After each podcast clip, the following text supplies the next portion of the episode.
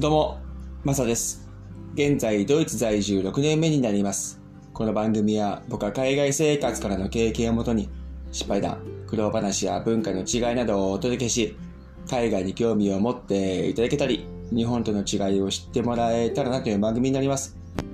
今日は日本一時帰国で感じたことについて話していこうと思います。ついにですね、明日のフライトでドイツに帰るわけですけども、この1ヶ月ちょっとですね、日本一時帰国してですね、いろんなことを感じて、そして日本を毎日楽しんだっていうところで、いや、本当に時間過ぎるの早かったなっていうふうに思いますね。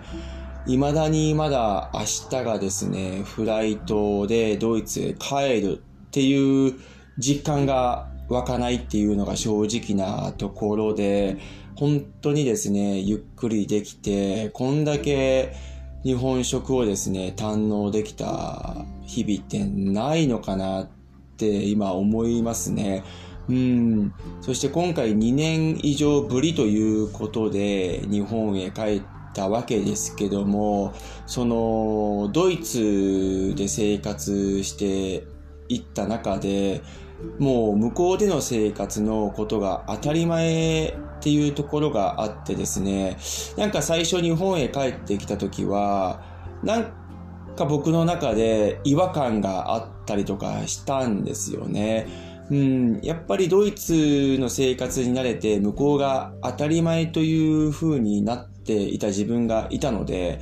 それで日本へ帰ってきた時にですね、うん、ああ、ドイツじゃないんだよなっていう日々が朝起きた時に何日か続いてですね、それがやっぱり日本の環境に慣れていくとですね、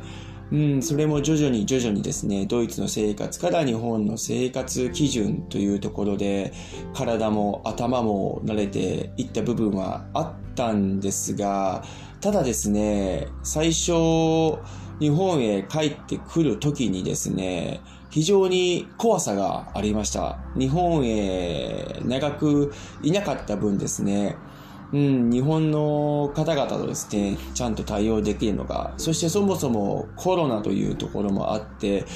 いつもとですね、日本へ着陸した時に空港を着いてですね、そこからのいろんな手続きがあったので、ちゃんとそこをパスできるのかっていう不安もあったりとかしたんですけども、いざですね、入国しっかりできて、そういった書類物とかも全部クリアしてですね、うん、そこからですね、ちょっと気持ちも楽にはなっていったんですが、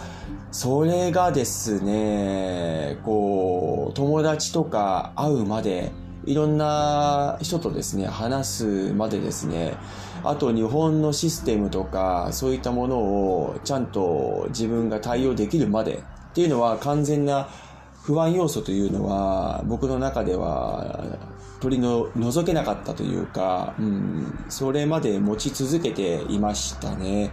うん、で、隔離というところもあったので、14日間の間というのは、もちろんですね、そんなに出会え、出歩くこともできなかったですし、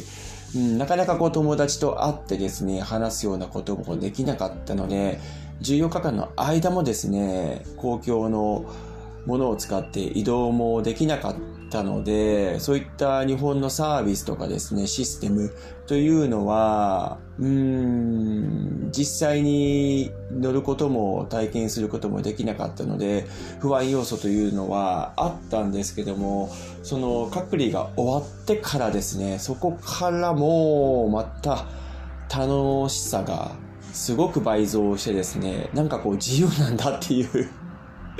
身にもね、なったので、そういうことを感じながら、で、毎日、いろんなね、和食を堪能しながら、そして友達とも久々に会ったです、会ってですね、いろんなことを話していって、本当に毎日楽しかったんですね。で、14日間の間は仕事をずっとやって、あとはホリデーという形で、うん、日本滞在したわけですけども、日本からですね、ドイツを見ることができる。そしてヨーロッパを感じる、見ることができるっていうのは、非常に僕の中では大きかったなというふうに思います。ドイツに住んで、ドイツの生活が長くなると、日本を外から見るっていうところはできるんですが、ドイツとかヨーロッパを外から見ることっていうのはやっぱりできないので、それをですね、今回日本から感じた、そしていろんなことを考えられたっていうのは、非常に僕にとって貴重な時間になりました。うん、今までですね、多く日本の良し悪しとか日本と違いっていうところを感じてきたわけですけども今回は改めて日本からドイツを見た時の何が違うかとかですね、うん、あこういった文化だったよなとかっていうのを非常に日本で感じたっていうのはうん、僕の中ではすごく勉強になったなというふうに思います。そして何より日本一時帰国で一番感じたところはですね、やっぱり帰ってこれる場所はあるんだ。帰ってこれる国があるんだっていうところですね。ここは非常に今まで以上にない感じをしましてですね。今まではコロナ前は年1回ペースで出張なんですけども、帰ってた時期があったんですが、今のこの僕の感情とかですね、思っていることとは本当そういうことはなくて、今こういうふうに感じられるっていうのは、2年以上ですね、帰ってなかった部分が多かったかなというふうに思います。ドイツでの生活が当たり前になっていった自分がいて、そこからまた違った環境に移った時にですね、うん、違った感情がですね、すごく日本で湧いてきました。で、何よりさっき言った通りですね、ちゃんと帰ってこれる国がある。そして僕は広島出身なんですけども、実家、帰って帰れる場所があるというところはですね、うん、これは本当に感謝につながるんですよね。